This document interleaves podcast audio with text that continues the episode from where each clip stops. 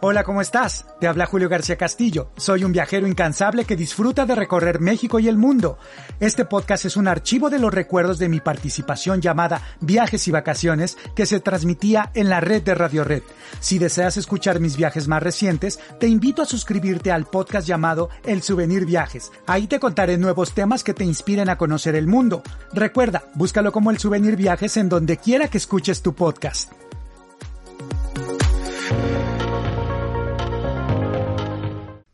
Haga usted la rosca de reyes en familia, en una convivencia familiar, ahí en su casa. Pero empecemos por el número uno, por lo número uno que es conocer su historia.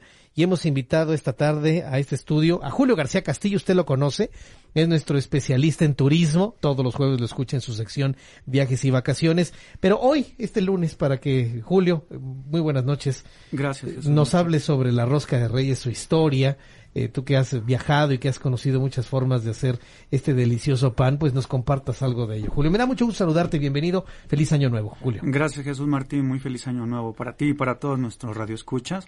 Y fíjate que es muy cierto esto de la rosca de reyes, que es una tradición que, que, es, que, que está extendida en, en, varias partes del mundo. De Ajá. hecho, llegó con los españoles a nuestro país y adoptó, bueno, la adoptamos perfectamente dándole un toque especial, enriqueciendo la tradición, ¿no? Uh -huh. eh, y hablando un poquito de los temas tradicionales que de repente tenemos en, en México, pues para empezar, Jesús Martín, me gustaría primero hablar del día 6 de enero, Día de los Reyes Magos. Para empezar, ¿no? Ajá, también uh -huh. conocido como Día de la Epifanía. Y si se preguntan qué era la Epifanía, para los griegos existían las revelaciones y apariciones milagrosas llamadas epifanías. Y bueno, pues en el Nuevo Testamento la presencia de Dios es una epifanía. Imagínate, se refiere a la entrada de Cristo en el mundo uh -huh. para indicar, imagínate, las manifestaciones de Cristo en carne, ¿no? Para el mundo cristiano, Jesús Martín, hay tres eventos conocidos como epifanías. El Día de Reyes Magos, que esto lo menciona el, el libro de Mateo, en el capítulo 2. Luego está San Juan Bautista en el Jordán y el milagro de Cana. Esos son los tres epifanías o digamos que son eh, esas apariciones. Las ¿no? bodas de Cana en la tercera. Es, exacto. Donde el agua se la, la, convierte Jesús en vino. Perfecto. Okay. Y luego en el siglo IX la celebración de la fiesta de esta revelación de Jesús al mundo pagano se, se, se empezó a celebrar el día 6 de enero que también es alusivo a la fecha de los reyes o los tres sabios, ¿no? Que se mencionan en la Biblia, ¿no? Que hoy conocemos como Melchor, Gaspar y Baltasar, que vienen de Oriente a adorar a la primera manifestación de Jesús, siguiendo a una estrella, ofreciéndole, por supuesto, los tres regalos, conocidos como el oro, el incienso y la mirra, ¿no? Le brindaron al niño Jesús el oro, eh, lo hemos platicado anteriormente, por tratarse de un rey, la mirra por ser un hombre y el incienso por ser Dios, ¿no? Y en recompensa, los tres reyes magos recibieron gozo, amor y paz. Y bueno, pues ciertas tradiciones mencionan que los reyes representan a Europa, Asia y a África y que llegaron montados en un, cabe, en un, cama, en un caballo, en un camello Ajá. y en un elefante. Y de acuerdo a la tradición eh, del, del 6 de enero, los niños elaboran hoy en día una carta a los Reyes Magos uh -huh. un día antes del día de la Epifanía, ¿no? Y en algunos países se deja incluso comida o dulces y vino para los tres reyes, así como agua y paja fresca para los animales de carga, ah, ¿no? Mira qué bien. Y, y en cambio ellos pues van a dejar los platos vacíos pero también van a dejar los juguetes para los infantes, ¿no?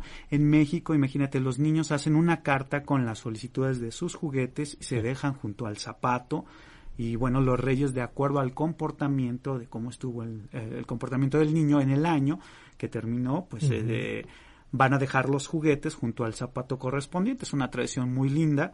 Y bueno, pues ese mismo día, 6 de enero, por la mañana o por la noche, se acostumbra a comer y a compartir el pan, que tiene forma de una corona de rey. Uh -huh. que hoy conocemos como la rosca de reyes, Jesús Usted, Martín. Es una corona. Exacto. Mira, hablando un poquito más de este rico pan, la, ro la rosca está más relacionada con los romanos y su dios Saturno que a, a, él se le ofrecía una corona de adviento para que el pueblo pudiera celebrar algunos días más largos que venían después del solsticio de invierno. Y estos romanos elaboraban unas tortas, que eran como pasteles, con higos y dátiles, que eran frutos del desierto. y, miel, y miel, y bueno, pues eran repartidos entre los plebeyos, y ya para el siglo III por ahí les, les introducían un haba, y a quien le tocaba el haba se le nombraba en un periodo muy corto como el rey de reyes y también se le se le eh, esa persona pagaba una fiesta no y esta esta tradición de hacer una torta o pan se fue extendiendo en las culturas asiáticas hasta llegar a Europa. La rosca imita a una corona real, es importante mencionarlo, cubierta de, de frutas escarchadas, simulando las joyas de la corona y en su interior... E-, esos son los acitrones y las frutas, las joyas de la corona. Y los higos, y de repente por ahí le ponemos ah. la cerecita y eso, eso es la joya de la corona. Y en el interior tenían también escondida alguna sorpresa, que a veces era de gran valor, incluso había collares y bueno, y quienes encontraban la sorpresa por lo regular debían invitar un gran roscón, ¿no? Así se le conocía. Y bueno, pues la rosca de reyes de forma, coro de forma de la corona redonda se prepara en países como Portugal, en Francia, en España, de donde viene hacia México, que es como se le conoce como roscón de reyes. Y bueno, se le llama rosca de reyes en países latinos como lo es Argentina, como lo es Uruguay y por supuesto México. Y hablando un poquito de México, se fue elaborando de una forma oval, porque... aquí adquirió la forma oval en exacto, porque aquí vamos a tener varios invitados, ¿no? No solamente a la familia, sino de repente a los amigos, para partirla, para convivir y para degustarla, ¿no? En nuestro país, imagínate, hay una característica especial dentro de la rosca que se encuentra la pequeña figura del niño Jesús y esto sucede solamente en México. Es así que a partir la rosca, la persona que encuentra la sorpresa o que le salga el niño Jesús, se convierte en el padrino de este niño y por lo tanto se invita a los asistentes a comer tamales con chocolate o atole el día 2 de febrero y este niño Dios también se lleva a bendecir, digamos, a la iglesia cercana, el día de la, candela, de la Candelaria, conocido como el día de las candelas, que lo hemos platicado anteriormente, cuando se cumple la cuarentena de María después del 6 de enero, ¿no? Que es cuando se presenta ante el templo el niño Jesús, ¿no? Y bueno, pues es divertido, Jesús Martín, ver cómo los niños eh, se emocionan a encontrar al niño Jesús y para los adultos de repente es como el miedo, ¿no? De invitar la tamaliza, ¿no? Pero finalmente nos divertimos. Y quiero eh, comentarte que anterior a los niños dioses eh, se escondía un haba o un dulce pero finalmente la gente se los comía, ¿no? Y entonces ahí pues ya no se enteraba uno eh, quién era el afortunado, entonces pues posteriormente se hacen los, los niños dios que eran de porcelana o de cerámica, pero con el tiempo se fueron haciendo ya de plástico resistente al calor, para no lastimar a nadie, ¿no? Porque de repente sí había alguno que otro lastimado con la cerámica.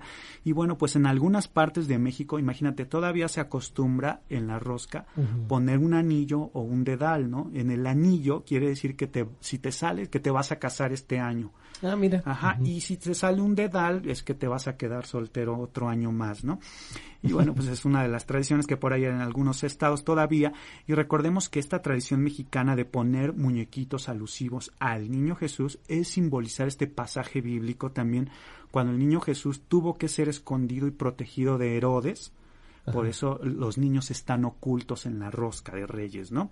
Y como verán, pues eh, esta, la rosca de reyes sirve para establecer los lazos de convivencia no solo familiares, sino también con los amigos, incluso en el trabajo, es ya se acostumbra bastante a la rosca de reyes en la escuela, en los grupos sociales y también pues eh, se acostumbra bastante a partir la rosca, ¿no? Y yo creo que es una tradición muy linda y y pues para todos los que les interese hacer esta rosca, si ya tienen pluma y papel, pues vamos a, decirles. Inclusive que vayan grabando ahí el programa para que no se lo pierdan. Estos, esta, esta rosca de reyes es una de las tradicionales. Que cabe resaltar que hay varias eh, eh, formas de prepararla. hay varias recetas. Sí, claro. Pero, vas a dar rosca tradicional. Esta es una tradicional y bueno, pues por ahí daremos algunas cosas también, ¿no? A mí me ha salido muy buena. sí, el año pasado comimos rosca que hizo Julio y la, verdad está muy, muy, muy, muy buena. Y la verdad es que no es por presumirlo, pero me salió muy buena, ¿no?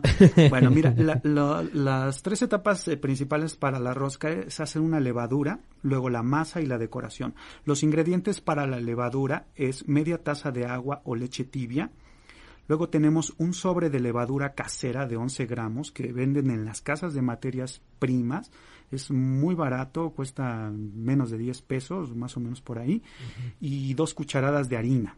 Esa es para la levadura. Luego los ingredientes para la masa son 500 gramos o medio kilo de harina de trigo, una cucharadita de sal, luego 150 gramos de azúcar, 120 gramos de mantequilla, nos vamos un poquito más lento para que la gente eh, anote.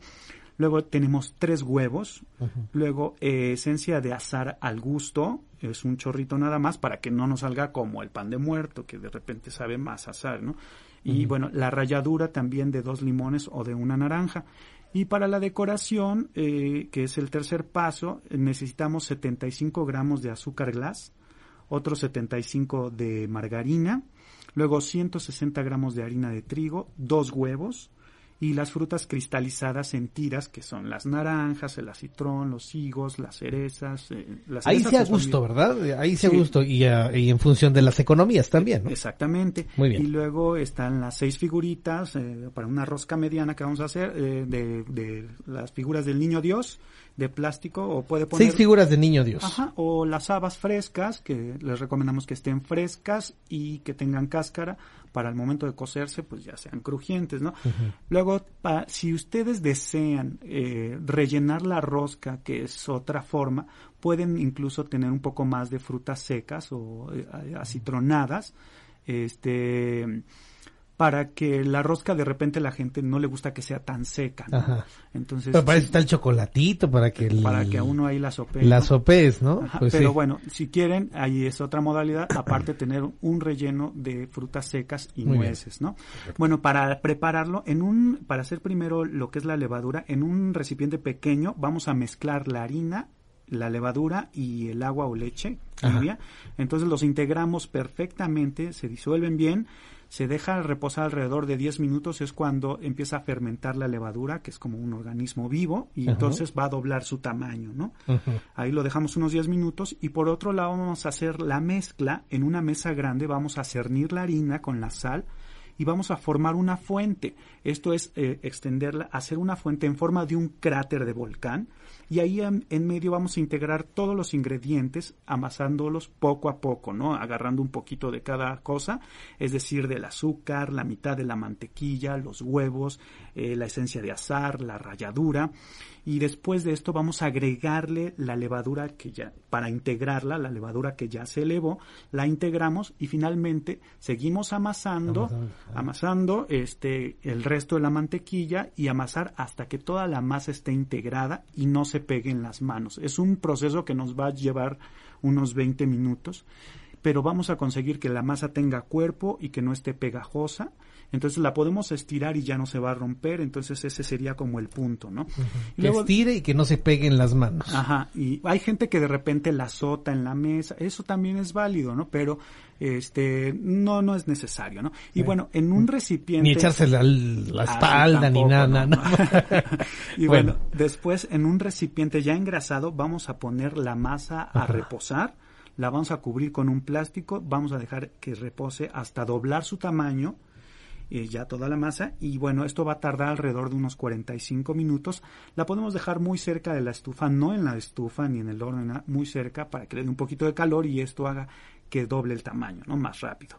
Una vez lista, vamos a extender la masa ya con un rodillo previamente enharinado y vamos a hacer un rectángulo de aproximadamente 80 centímetros por un ancho de 25 centímetros y bueno, lo hacemos largo y aquí es cuando se pone a lo largo eh, de un esquina, bueno, de, un, de, uno de los lados, los niños Dios, ¿no? Y, la, y las habas, o, las habas en este caso, y si lo prefiere y quiere hacer el relleno, la rosca rellena, pues entonces aquí es cuando pone en una hilera las frutas cristalizadas ah, y las extiende a lo largo de, eh, de, la, de, la, masa, ¿no? Ya colocado lo anterior, se, se procede a hacer un rollo. Un rollo. a lo cual lo vamos a unir le vamos a dar vuelta, lo unimos, juntamos las puntas y le damos la forma oval, ¿no? De un óvalo, ¿no?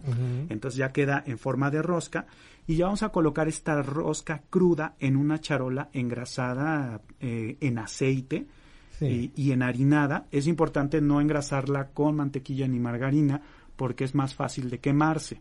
Y, se puede pegar ahí la rosca. Entonces con aceite y luego harina, ¿no?